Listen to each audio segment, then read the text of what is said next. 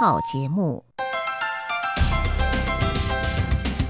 以下请您收听由劳动部劳动力发展署委托制播、中央广播电台所制作的印尼语节目。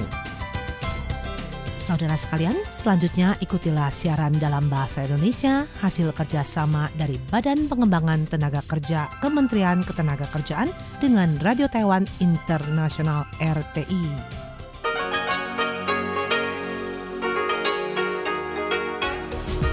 Inilah Radio Taiwan Internasional.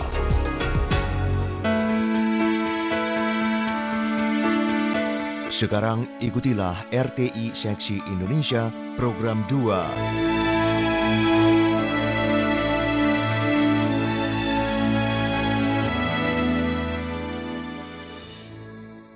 Apa kabar saudara pendengar sekalian? Selamat bertemu dengan saya Tony Tamsir dari RTI, Radio Taman Internasional Siaran Program Bahasa Indonesia. Dan ini Kamis tanggal 12 September 2019. Acara di hari ini pertama-tama akan kami awali dengan warta berita. Kemudian Anda bisa mengikuti pelajaran bahasa Mandarin dan Taiyu yang kemudian akan dilanjutkan dengan dunia kesehatan bersama Miss Susanti. Pertemuan kita pada hari ini akan ditutup dengan info kita bersama dengan saya dan juga Yunus Hendri. Kini ikutilah warta berita.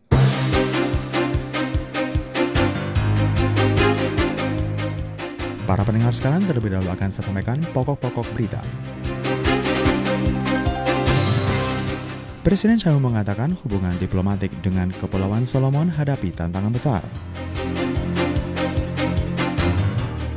Guo rilis pernyataan pengunduran diri dari Partai KMT.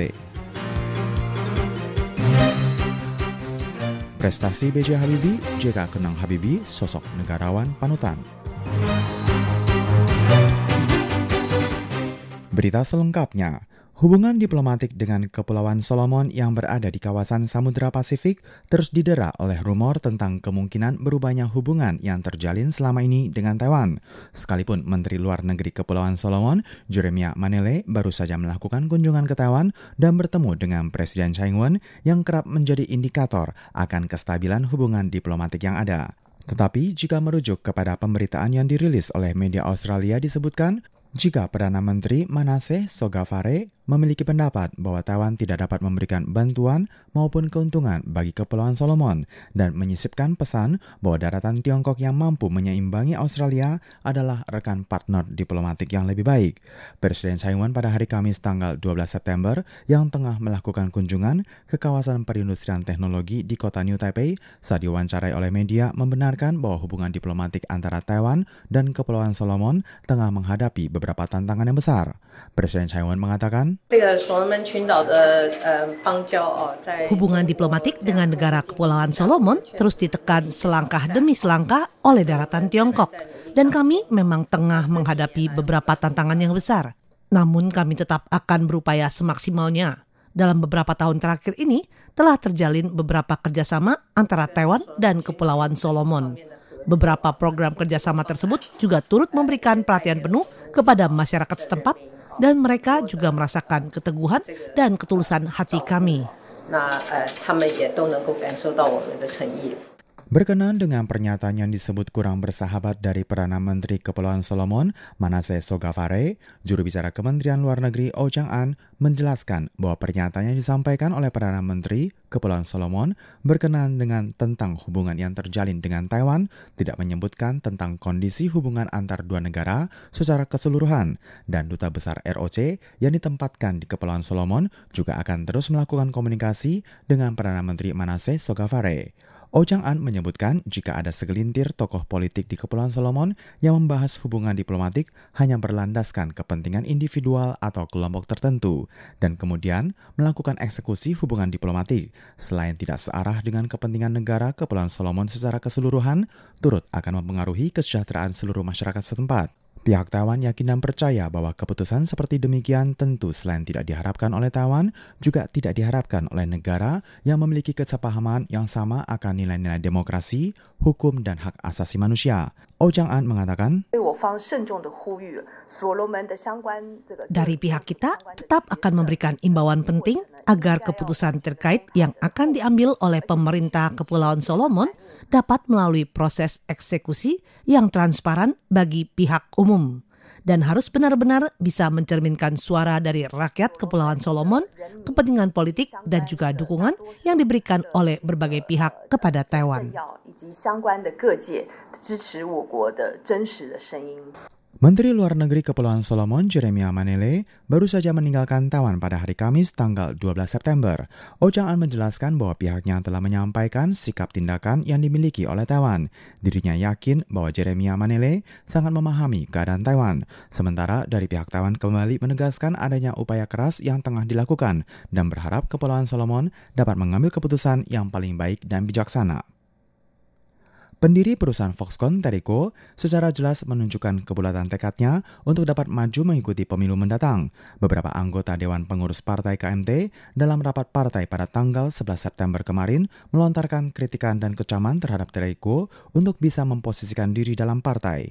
Beberapa tetua dari Partai KMT, termasuk Ketua Kehormatan Partai KMT Lien Chan dan mantan Presiden Ma Ying-jeou, Ketua Umum Partai KMT Wu Tengyi, beserta 31 anggota partai lainnya menandatangani petisi pernyataan pernyataan bersama dan menjadi headline berita koran pada hari Kamis tanggal 12 September dengan tajuk Bersatu, Berjuang, Selamatkan Republik Tiongkok dan meminta Teriko agar dapat menjalin kerjasama dengan kandidat pemilu presiden yang diusung oleh Partai KMT Han Kuo-yu. Tim kerja Teriko yang juga Wakil Ketua Pelaksana Yongling Foundation Evelyn Chai pada hari Kamis pagi tanggal 12 September mewakili Teriko membacakan surat pernyataan yang disebutkan bahwa Teriko memahami kekhawatiran para tetua partai.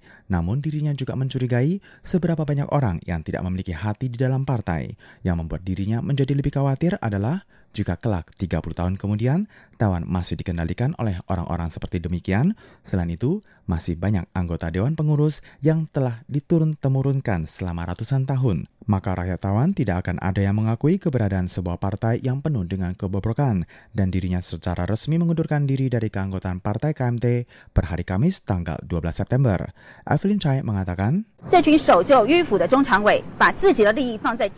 Sekelompok kawanan yang tua dan bobrok di dalam anggota Dewan Pengurus selalu mengutamakan kepentingan diri sendiri di atas kepentingan partai.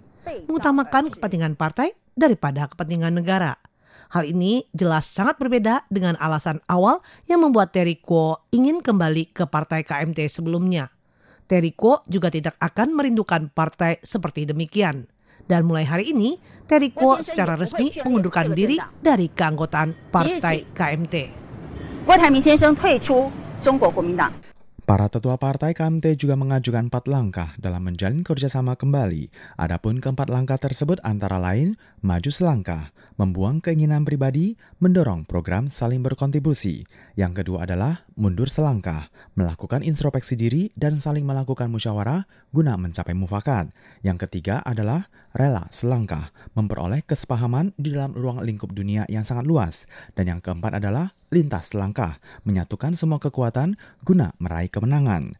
Dalam pernyataan yang dirilis dalam surat kabar harian juga menegaskan bahwa hanya dengan empat langkah tersebut baru dapat menghindari perpecahan yang tentu akan berkelanjutan dengan ketidaknyamanan kehidupan sosial masyarakat. Dalam akhir pernyataan juga disebutkan jika kini Partai KMT hanya boleh bersatu, berjuang barulah dapat menyelamatkan Republik Tiongkok. Para pendengar sekalian, Anda masih mengikuti Warta Berita dari RTI, Radio Taiwan Internasional, Siaran Program Bahasa Indonesia. Berita selanjutnya, Wakil Presiden Yusuf Kala mengenang prestasi Presiden ketiga RI, B.J. Habibie, sebagai sosok negarawan yang pantas menjadi panutan bagi generasi muda bangsa saat ini. Ada kiprahnya di pemerintahan dan pengembangan teknologi. Menurut JK, tidak mudah bagi seseorang untuk dapat mengemban tugas sebagai negarawan sekaligus mengabdikan diri di bidang teknologi. Namun B.J. Habibie dapat menjalankan dua fungsi itu dengan baik. JK juga mengagumi ide dan prestasi B.J. Habibie dalam pengembangan teknologi dan juga mengenalkan teknologi kepada generasi muda. Sebelumnya, JK menyempatkan untuk menjenguk B.J. Habibie di RSPAD Gatot Subroto pada hari Selasa tanggal 10 September. Namun saat itu, JK tidak dapat berkomunikasi langsung dengan Habibie karena kondisi kesehatannya. Baharudin Yusuf Habibi meninggal dunia pada hari Rabu tanggal 11 September pukul 18 lebih 5 waktu Indonesia bagian Barat di RSPAD Gatot Subroto Jakarta dalam usia 83 tahun. Ketua Tim Dokter Kepresidenan RI, Aziz Rani mengatakan Habibi mulai dirawat di RSPAD Gatot Subroto sejak 1 September 2019. Selama menjalani perawatan medis, B.J. Habibi ditangani tim dokter spesialis di bidang penyakit jantung, penyakit dalam, dan penyakit ginjal. Sebelumnya, Habibi sempat dirawat di salah satu rumah sakit sakit di Jerman karena mengalami kebocoran klep jantung. Semasa hidupnya, prestasi B.J. Habibie pernah menjabat sebagai Presiden ketiga Republik Indonesia, Wapres ketujuh Republik Indonesia, serta Menteri Negara Riset dan Teknologi Indonesia. B.J. Habibie pernah menempuh pendidikan di Institut Teknologi Bandung dan Universitas Teknologi Rhein-Westfalen di Jerman hingga meraih gelar doktor. Polres Nunukan Kalimantan Utara menyosialisasikan bahayanya menggunakan narkoba sebagai upaya menjaga semakin masifnya peredaran narkoba di kalangan milenial, khususnya anak-anak sekolah. Wakapolres Nunukan Kompol Imam Muhadi di Nunukan menyatakan pihaknya telah mengeluarkan surat kepada sekolah-sekolah SMA sederajat dan SMP sederajat di Kecamatan Nunukan dan Nunukan Selatan. Surat tersebut perihal sosialisasi pencegahan peredaran narkotika tertanggal 9 September 2019. Badan Meteorologi, Klimatologi, dan Geofisika BMKG meminta kepada masyarakat untuk terus mewaspadai sebaran asap akibat dari kebakaran hutan dan lahan atau karhutla di wilayah Indonesia, khususnya Sumatera dan Kalimantan. Dalam siaran pers yang diterima di Jakarta, BMKG mengidentifikasi setidaknya terdapat 6.255 titik panas dengan kategori tingkat kepercayaan tinggi di seluruh wilayah Asia Tenggara. Jumlah titik panas itu berdasarkan hasil pemantauan citra satelit Terra, Aqua, Suomi NPP, NOAA 20, dan satelit Himawari 8 selama kurun 1 hingga 10 September 2019. Hasil monitoring BMKG terdapat juga jumlah titik panas di berbagai wilayah ASEAN dengan tren cenderung naik terpantau mulai tanggal 1 September sebanyak 381 titik menjadi 787 titik pada 4 September 2019. Lokasi dari titik panas tersebut di antaranya berada di wilayah Indonesia, Riau, Jambi, Sumatera Selatan, Kalimantan Barat, Kalimantan Tengah, dan Kalimantan Selatan.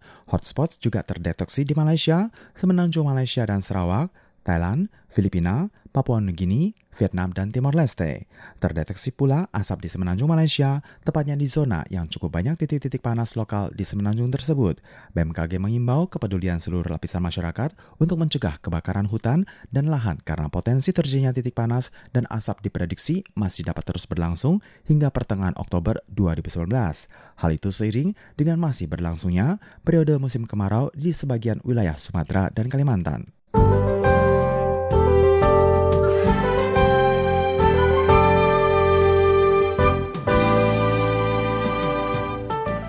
Perakiran cuaca untuk tanggal 13 September 2019 berdasarkan perakiran cuaca dari Biro Klimatologi Sentral Taiwan. Wilayah utara cerah, curah hujan 0 hingga 30 persen, suhu 25 hingga 35 derajat Celcius. Wilayah sentral cerah hingga berawan, curah hujan 0 hingga 30 persen, suhu 25 hingga 34 derajat Celcius. Wilayah timur cerah hingga berawan, curah hujan 10 persen, suhu 25 hingga 32 derajat Celcius. Wilayah selatan cerah hingga hujan, curah hujan 10 hingga 80 persen, suhu 25 hingga 30 derajat Celcius, dan wilayah luar pulau cerah, curah hujan 0 hingga 20 persen, suhu 27 hingga 34 derajat Celcius.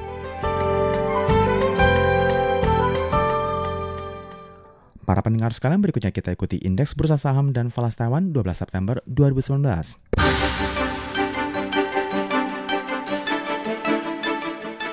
Bursa saham Taiwan pada hari Kamis tanggal 12 September 2019 ditutup pada level 10.827,55 poin, naik 37,2 poin dengan jumlah transaksi 116,85 miliar dolar Taiwan. Untuk pertukaran nilai kurs, nilai tukar satu mata uang dolar Amerika Serikat terhadap mata uang dolar Taiwan sama dengan 30,97, nilai tukar satu mata uang dolar Taiwan terhadap mata uang rupiah sama dengan 452,76, dan nilai tukar satu mata uang dolar Amerika Serikat terhadap mata uang rupiah sama dengan 14.022,95. Saudara sekalian, sekian warta berita dari RTI.